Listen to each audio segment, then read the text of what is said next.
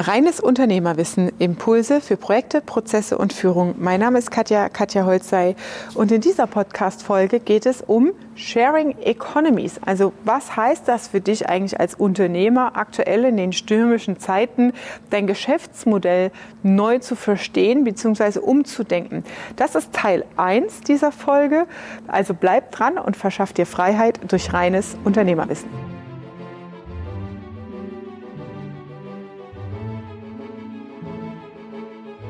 Aktuell sind wir als Unternehmer natürlich total gefordert, uns irgendwie anzupassen, Innovation voranzubringen. Grundsätzlich gibt es aber ein paar ja, Faktoren, die es gilt zu verstehen, bevor man das eigene Geschäftsmodell anpasst. Weil das, was ich im Moment beobachte am Markt, ist tatsächlich, dass Unternehmer hier und da und ich könnte das machen und wie Airbnb und so weiter. Aber das, was fehlt dahinter, ist das Grundverständnis, was sind denn die Triggerpunkte, dieses Wandels, dem wir ausgesetzt sind als Unternehmer, um perfekte Antworten und Serviceleistungen für unsere Kunden zu entwickeln. Und in diesem Video möchte ich mit dir konkret auf das Beispiel Sharing Economies eingehen. Das bedeutet übersetzt geteilte ja, Ökonomie, geteilte Ressourcen. Grundsätzlich ist das Modell gar nicht so neu. Ja, also es gibt schon alte Modelle dahinter in der Sharing Economies.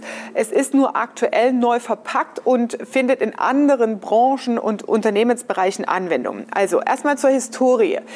Sharing Economies sind zum Beispiel ähm, Anwendungsmodelle, die wir schon kennen aus der Vergangenheit, wo Ressourcen wie zum Beispiel Maschinenparks geteilt werden.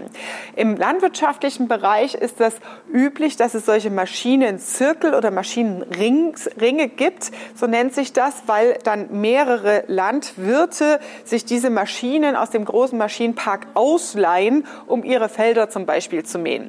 Winzer, wir sind ja hier in Mannheim vor den Toren der Pfalz, ein Winzerparadies. Das heißt, bei Winzern ist es tatsächlich so, du hast halt einmal im Jahr die Ernte. Ja? Und dann gibt es diese riesen äh, Fahrzeuge, ist echt witzig, im Herbst da mal durch die Weinberge zu fahren, was da für Gefährte rumfahren, die dann jetzt auch schon ähm, ja, automatisiert die Trauben ernten.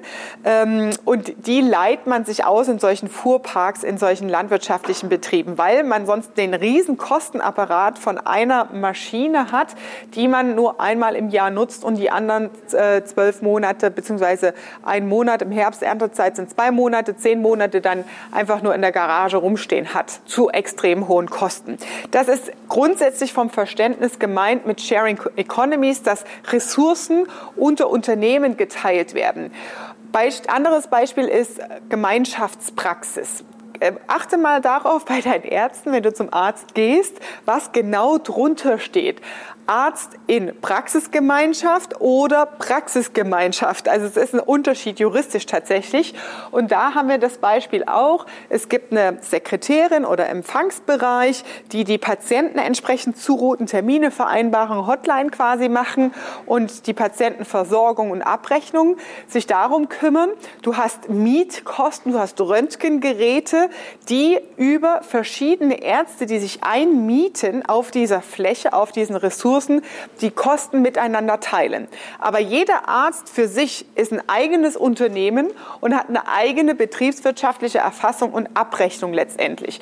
Und das ist Sinn und Zweck von so einer Praxisgemeinschaft. Das ist auch oftmals äh, angewandt, zum Beispiel in Anwaltskanzleien, Anwaltsgemeinschaften oder manchmal auch Steuerberater. Das sind solche Dienstleistungsbereiche, die aufgrund von hohem Traffic und Kundentransfer diese Zentralkosten, also die administrativen Kosten teilen auf die einzelnen Bereiche oder auf die einzelnen Unternehmen, die daran angeknüpft sind. Das sind so alte Geschäftsmodelle, sag ich mal, wie man Sharing Economies verstehen kann.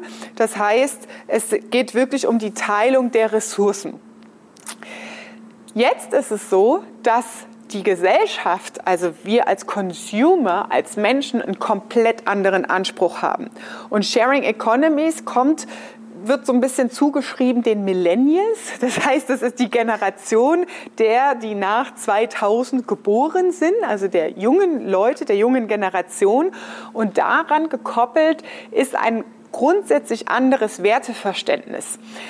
Also wir können zum Beispiel mit der jungen Generation nicht mehr mit super dicken Autos vorfahren und dann äh, äh, Lob ernten von wegen, oh, wo hast du den Porsche her? Geil, ich will auch irgendwann mal einen Porsche haben. Die, der Trend in der jungen Generation, also gerade Millennials und so weiter, ähm, ist tatsächlich viel mehr Ressourcenschonung, Umweltschonung und Teilen statt Besitzen. Also Sharing Economies im Consumer Good Bereich bedeutet, teilen statt besitzen. In Teil 2 dieses Videos gehe ich genau auf diese Themen ein, wie du als Unternehmer dein Geschäftsmodell anpasst, was das für dich bedeutet.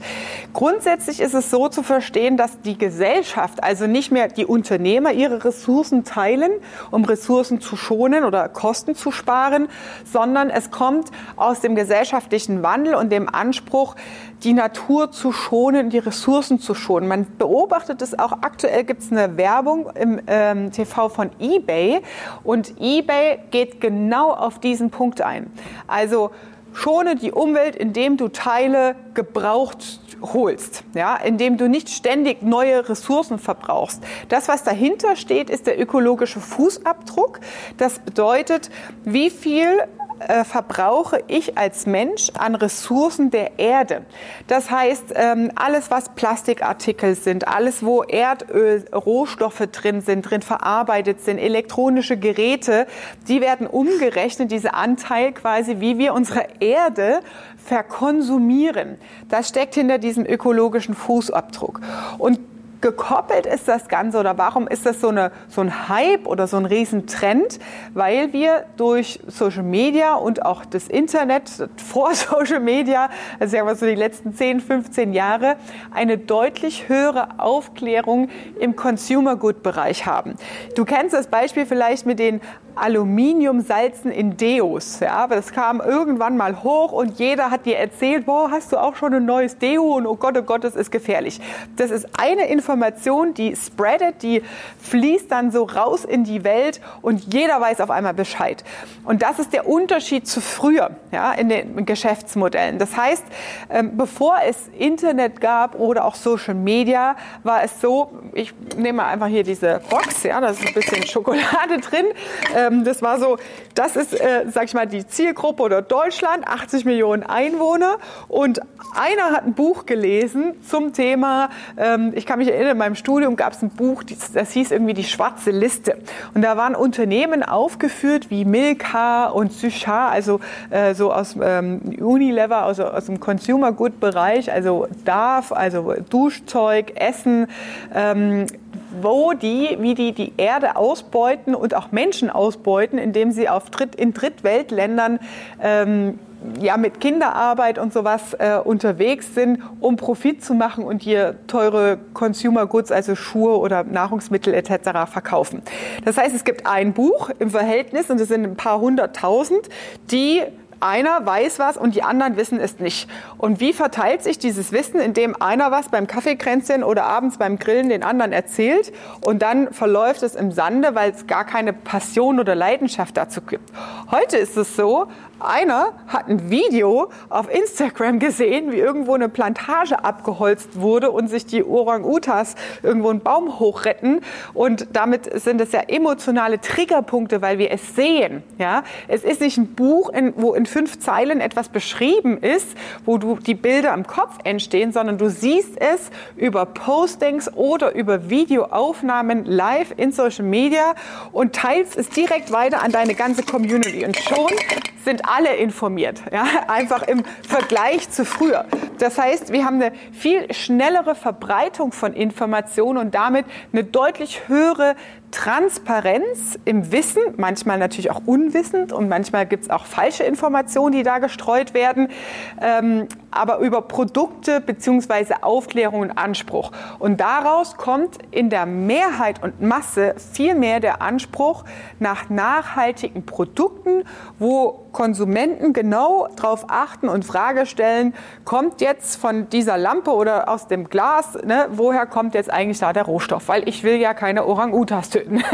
Ähm, also jetzt mal ganz überspitzt und äh, ganz, äh, ganz auf ganz einfache Beispiele runtergebrochen. Ähm, das heißt, wir haben in der Gesellschaft eine deutlich höhere Transparenz über deinen Service, über deine Produkte, über alles, was es da draußen gibt.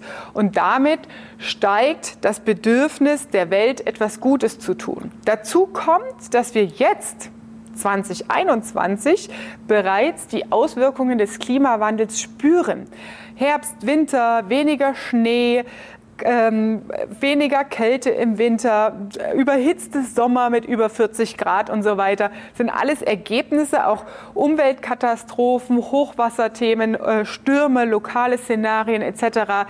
nehmen zu, sodass der Klimawandel nicht nur ein Begriff ist auf irgendeiner Agenda in der Politik, sondern wirklich spürbar und greifbar wird.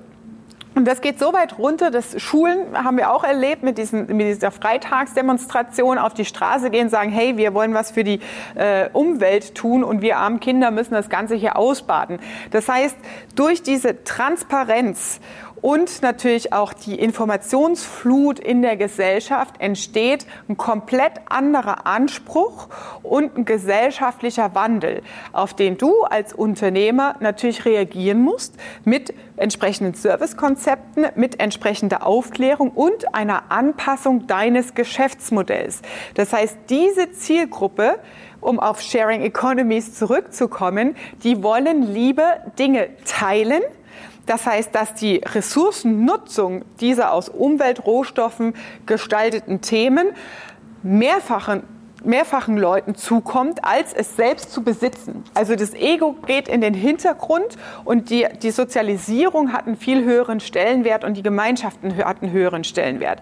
Das heißt, im nächsten Video erläutere ich dir, was bedeutet das für dein Geschäftsmodell? Wie kannst du deine Produkte, dein Service als geteiltes Modell zur Verfügung stellen und Antworten darauf finden. Und ganz besonders wichtig ist natürlich als Unternehmer, was heißt das für deine Mannschaft? Was heißt das für deine Mitarbeiter?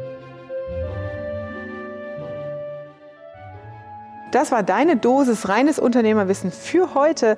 Und wenn du Teil 2 hören willst, dann bleib gespannt. Da geht es darum, was bedeutet das für dich denn jetzt als Unternehmer? Wie entwickelst du ein neues Geschäftsmodell und wie setzt du letztendlich dieses Wissen um für dich?